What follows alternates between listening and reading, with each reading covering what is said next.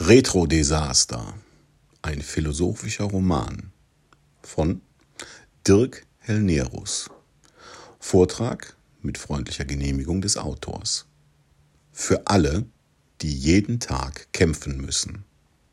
Kapitel 1. Das Ende. Es ist vorbei. Nicht das sprichwörtliche Kind ist in den Brunnen gefallen. Eher ist es so, dass alle Kinder einem neuzeitlichen Herodes zum Opfer gefallen sind. Vielleicht ist auch eine Neutronenbombe direkt über meinem Haus abgeworfen worden. Meinem Haus? Ein Lachkrampf befällt mich. Wenn, dann gehört mir sowieso nur eine Wohnung darin. Noch. Mir, Ben Winter, wird bald gar nichts mehr gehören. Ich bin verdammt nochmal pleite, verschuldet und werde im Knast landen wenn mir vorher nicht einer von Rickermanns Leuten die Kehle durchschneiden wird. Grundsätzlich wird beides unweigerlich geschehen. Die Frage ist nur, wer schneller sein wird und in welcher Reihenfolge es geschieht. Schnappt mich zuerst die Polizei im Auftrag unserer geprellten Investoren oder dieser verfluchte Rickermann. Ich liege im Schlafzimmer meiner 650.000 Euro teuren Wohnung und warte auf meinen Tod. Passend dazu dröhnt Portishead aus den Boxen und Frontfrau Bess Gibbons berichtet leidvoll über Sour Times. Ich muss an Jasper Greybeard denken. Alles hat mit dem irren und zugleich genialen Philosophen aus der Zeit des amerikanischen Goldrausches angefangen. Oder ist es Beffert gewesen? Ist es das Werk des Dämons? Du bist erst tot, wenn du nicht mehr über den Tod nachdenken kannst oder wenn dir jemand seine Lanze mit einem grimmigen Lächeln tief in den Leib treibt, rezitiere ich aus Greybeards Das Wilde in dir. So gesehen habe ich noch etwas Leben in mir. Beffert war es, der mich mit Greybeards Denken infiziert und dem Dämon ausgeliefert hat. Ausgerechnet dieser Mann war jetzt mit dem gesamten Kapital der Firma, Steuerrückstellungen und den Einlagen der Investoren spurlos verschwunden. Unsere Investmentfirma Beffert und Winter ist über Nacht zu einem lebenden Toten geworden. Beffert, du verdammter Hurensohn. Ich spüre mein Herz im gesamten Körper pochen. Mir wird speiübel und ich würde am liebsten kotzen gehen. Nur ist da nichts in meinem Magen. Dazu hätte ich heute etwas essen müssen, aber wenigstens habe ich meine Pillen genommen. Mühselig rappele ich mich aus meinem handgefertigten Boxspringbett und bleibe zusammengesunken auf der Bettkante sitzen. Zu gerne würde ich jemanden anrufen, aber wer sollte das sein? Mein Vater würde mich auslachen und dann den Hörer mit Schmackes auf die Gabel knallen. Er hat es seinem Sprössling klipp und klar gesagt, da kann dieser doch jetzt nicht auf die Hilfe vom großen Mathematiker bauen.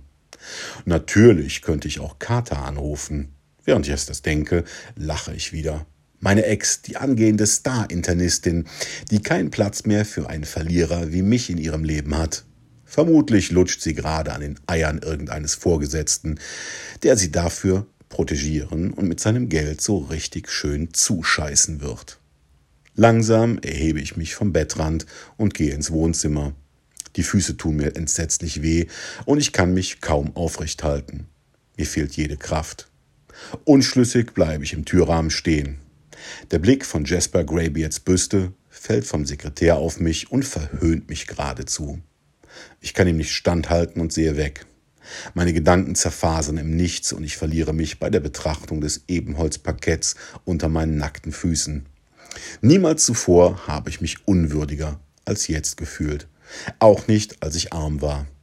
Ich verdiene weder die Philosophie Greybeards, diese Wohnung, noch den sündhaft teuren Fußbodenbelag. Mir steht nur noch eine Kugel in den Kopf und eine knietiefe Grube mitten im Nirgendwo zu. Rickermann wird sich garantiert um beides kümmern. Soll ich ihn vielleicht anrufen, um das Unvermeidliche schnell hinter mich zu bringen? Unschlüssig schlurfe ich zur Bar zum Anbieten, muss ich ja immer etwas da haben. Aus Verlegenheit habe ich bisher nur zehn Flaschen Smirnoff im Barfach deponiert. Gut, vielleicht ist jetzt, sind es jetzt vielleicht noch acht. Wodka geht schließlich immer. Ich schraube den, Dreh, den Deckel einer Flasche ab, lasse ihn gleichgültig fallen und nehme einen tiefen Schluck. Es fühlt sich an, als würde ich Sprit direkt aus einer Zapfpistole saufen. Der Vorteil des farblosen Wässerchens gegenüber anderen Alkoholiker ist seine gute Dosierung. Eine halbe Flasche garantiert einen entspannten Abend. Mehr davon sorgt für heftige Kopfschmerzen und einen ruinierten folgenden Tag. Ich höre ein Klopfen und halte inne. Mein Blick huscht zur Uhr eines mir völlig unbekannten Designers, die ich lediglich zum Protzen gekauft habe. Wer zur Hölle soll mich um Viertel vor zwei in der Nacht besuchen wollen, außer Plötzlich scheint die Zeit stillzustehen und es ist, als würde eine eiskalte Klauenhand nach meinem Herzen greifen. Rickermann. Wer kann es sonst sein? Dieser verfluchte Bastard hat die Nachricht vom Krypto-Crash gehört und wollte sich im Büro nach seinem Investment erkundigen. Nachdem er dort anhaltenden Telefonterrors niemanden, nachdem er trotz anhaltenden Telefonterrors niemanden erreicht hat, will er es jetzt von mir persönlich wissen. Beffert ist weg. Ich bin noch da. Last Man Standing sozusagen. Ich schlucke. Vor meinem geistigen Auge erscheint die hagere Visage Rickermanns mit seinem silbergrauen Dreitagebart, wie sie flankiert von zwei bulligen Schlägern vor meiner Wohnung steht. Wird mein sehnlichster Wunsch erfüllt und ich kann endlich sterben? Ich starre das bronzene Antlitz des Philosophen an. Hatte Greybeard mir zugenickt oder bilde ich mir das nur ein? Was denke ich eigentlich für einen Schwachsinn? Wieder klopft es. Dieses Mal hört es sich drängender an. Was bleibt mir, als mich meinem Schicksal zu fügen? Ich räuspere mich laut. Ich komme sofort, muss mir nur was überziehen, rufe ich in Richtung der Wohnungstür. Wie erstarrt bleibe ich an Ort und Stelle stehen, unfähig, auch nur einen einzigen logischen Schluss zu ziehen. Ein Gedankenchaos wirbelt in meinem Kopf. Reflexartig entledige ich mich der Flasche, stelle sie wieder in die Bar und gehe mit steifen Schritten zur Tür.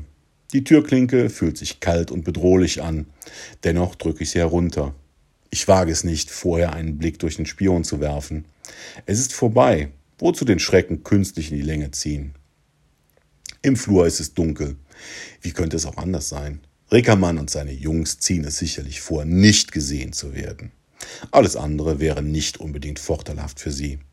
Sekundenlang starre ich in die Finsternis des Treppenhauses. Niemand ist da. Haben mir meine überreizten Nerven einen Streich gespielt? Ich trete einen Schritt in die Dunkelheit hinaus und stehe lauschend auf der Fußmatte. Nichts. Irritiert schließe ich die Tür. Genau in diesem Moment ertönt das Pochen erneut. Ich habe mich also nicht getäuscht. Meine Nerven spielen nicht verrückt. Die Erkenntnis trifft mich wie ein Hammerschlag. Das Geräusch kommt nicht von der Tür, sondern vom Fenster. Die Wohnung befindet sich im zweiten Stock, ohne Balkon. Ich mag diese Galerien unter offenem Himmel mit freier Sicht zum Erdboden nicht. Wie soll jemand an dieses Fenster schlagen können, wenn er keinen Leiterwagen der Feuerwehr geklaut hat und es sich auch nicht um Spider-Man handelt? Widerstrebend gehe ich zurück ins Wohnzimmer. Die Jalousien sind nicht heruntergelassen und mein Zimmer spiegelt sich im Glas vor dem Hintergrund der Nachtschwärze. Eines ist klar, Rickermann klettert bestimmt nicht die Fassade empor, um mich zu bestrafen. Wenn das Klopfen eine rationale Ursache hat, und daran will ich zumindest glauben, muss ich einfach nachsehen. Todesmutig trete ich ans Fenster und öffne es. Auf der Fensterbank sitzt ein Rabe. Es ist ein großes, beeindruckendes Tier mit einem schwarzen Gefieder, das an manchen Stellen metallisch grün glänzt. Mit seinen dunklen Augen sieht er mich unverwandt an. Ich runzel die Stirn. Ist es tatsächlich der Vogel gewesen, der mit seinem Schnabel an die Scheibe geklopft hat? Und wenn ja, warum? Ich stelle mir gerade diese Frage, als der Rabe seine Schwingen spreizt. Die enorme Spannbreite der Flügel lässt mich zurückschrecken und das Fenster freigeben. Verwirrt folge ich seinem Flug und beobachte, wie er sich ausgerechnet auf dem Kopf Greybeards niederlässt und mich von dort fast schon spöttisch mit seinen onyxartigen Augen fixiert. Der schwarze Vogel wirkt beinahe menschlich dabei, auch wenn sich das völlig verrückt anhören muss. Kalte Luft weht vom Fenster herein und klärt meinen Verstand, noch bevor der Wodka ihn weiter vernebeln kann. Ich schlucke und stoße ein heiseres Also hervor. Die lebhaften Pupillen lassen mich nicht aus den Augen und ich glaube echte Intelligenz darin zu erkennen. Das ermutigt mich irgendwie, weiterzusprechen. Zu Beginn bringe ich meine Worte nur langsam und stockend hervor und ich komme mir ziemlich dumm dabei vor. Deshalb erzähle ich einem Raben mein Leben. Und welche Erwartungen habe ich dabei? Oder sind das nur die Auswirkungen des Valiums, das ich vor etwa einer Stunde genommen habe?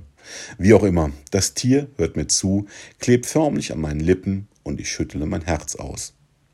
Während ich spreche, habe ich einen Einfall. Zuerst muss ich noch grob den Weg beschreiben, der mich überhaupt in diese Situation gebracht hat. Geduldig lauscht der Rabe meinen Worten, bis ich zum Ende komme. Nun ist es an der Zeit und ich nehme meinen ganzen Mut zusammen. Komme ich jemals wieder aus dieser Nummer heraus, frage ich mutig und doch verzweifelt. Kaum haben die Worte meinen Mund verlassen, komme ich mir lächerlich vor. Was bilde ich mir eigentlich ein? Dieser Vogel kann mich weder verstehen, noch kennt er meine Zukunft. Wie hilflos kann ein Mensch sein, wenn er sich genötigt sieht, zu so einem Strohhalm zu greifen? Vermutlich kenne ich die Antwort auf diese Frage am besten. Gerade will ich mich schon abwenden, als der Rabe seinen Kopf schräg legt. Etwas in mir zieht sich zusammen und ich starre gebannt auf seinen grauen, langen, dicken Schnabel, der sich langsam öffnet.